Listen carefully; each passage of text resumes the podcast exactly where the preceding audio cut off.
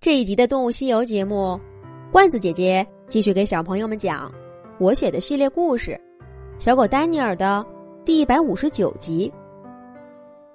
为了送小狗丹尼尔，卷卷毛破天荒的从拐杖爷爷那儿偷了一块上好的肉骨头。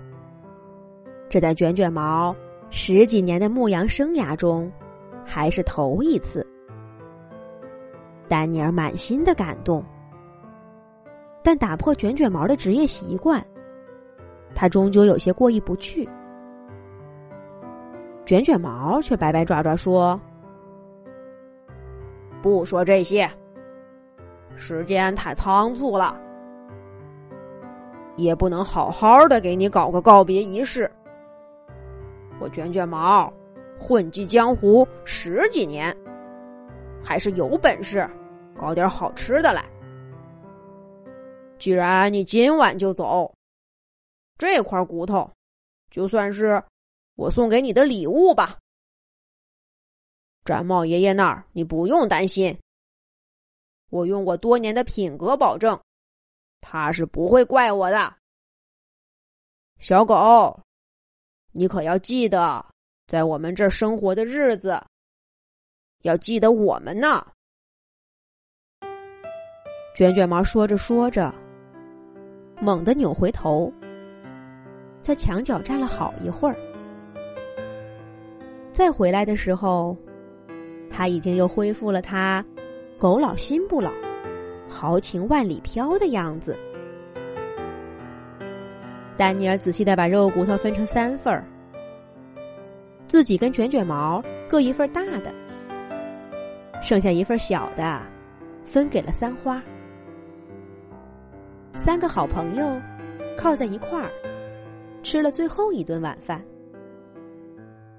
然后，他们走到屋檐底下，默默的看着黄昏的天空。太阳就像个大火球，点燃轻软的云朵，像一座座小山，爬上初春的天空。山顶的火焰越来越旺，渐渐的。连成一片红霞，又很快褪去了颜色。夜幕一点一点的吞噬掉晴空的颜色，把星星也叫醒了。天黑了，离别的时刻终于到了。三花先过来抱了抱丹尼尔，难得一本正经的说。鸟，小狗，有机会让往来的候鸟给我们带个消息，让我们知道你过得好不好。丹尼尔点点头，又扭回身看了看卷卷毛，卷卷毛却只摆摆爪爪，没说话。丹尼尔深吸了一口气。最后看了一眼毡帽爷爷家的院子，站起身，向大门口走去。路过绵羊们住的帐篷时，丹尼尔又最后看了一眼这些卷卷毛原本准备交给他照顾的朋友们。再见了，大羊、小羊。我应该永远都不会做一只牧羊犬了，但我会记住你们的。丹尼尔说完这些话，大步流星的走向跟毛毛豆豆预定的汇合地点。可就在这时候，他隐隐约约的看见一个黑影，飞速从不远处的草地上掠过，跑向毡帽爷爷家的羊群。是谁？站住！丹尼尔本能的感觉事情不对，一边叫着发出警报。一边飞速掉头，向那个黑影追去。那个家伙只是迟疑了一下，就加快速度继续往前跑。要不了几步，就能冲进羊群了。丹尼尔这下看出来了，那是一只狼。要是他冲进羊群，那些羊就要倒霉了。事情紧急。丹尼尔一边追一边大声喊着：“卷卷毛，快出来！狼来了，保护羊群！”寂静的夜空里，丹尼尔的声音划破天际。卷卷毛应声而出，抢在那只狼前面，拦住了栅栏。不过，那只狼似乎志在必得。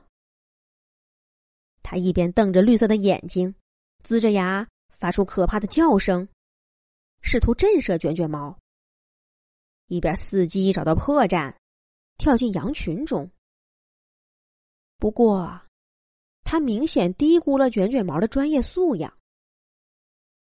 虽然上了年纪，但作为一只经验丰富的牧羊犬，卷卷毛见多了偷袭羊群的各种窃贼。他的一双眼睛，锐利的就像暗夜里的星光，能看透对手的一切企图。卷卷毛严防死守，让跟他对峙的狼没讨到任何便宜。而这时候，小狗丹尼尔也远远的赶来了。局势一下子对狼十分的不利，但这只狼不知道是饿坏了还是疯了，不但不退后，反而继续扒着栅栏向上跳。这下子可惹恼了卷卷毛。卷卷毛沉声说道：“丹尼尔，配合我，咱们抓住这只狼，看他还嚣张不？”卷卷毛对狼的痛恨是深入骨髓的。丹尼尔的本意却是把狼赶走，不伤害他。而当他彻底靠近这只狼的时候，却在他身上闻到了一阵无比熟悉的味道。丹尼尔顿时惊呆了。来的是谁呢？下一集讲。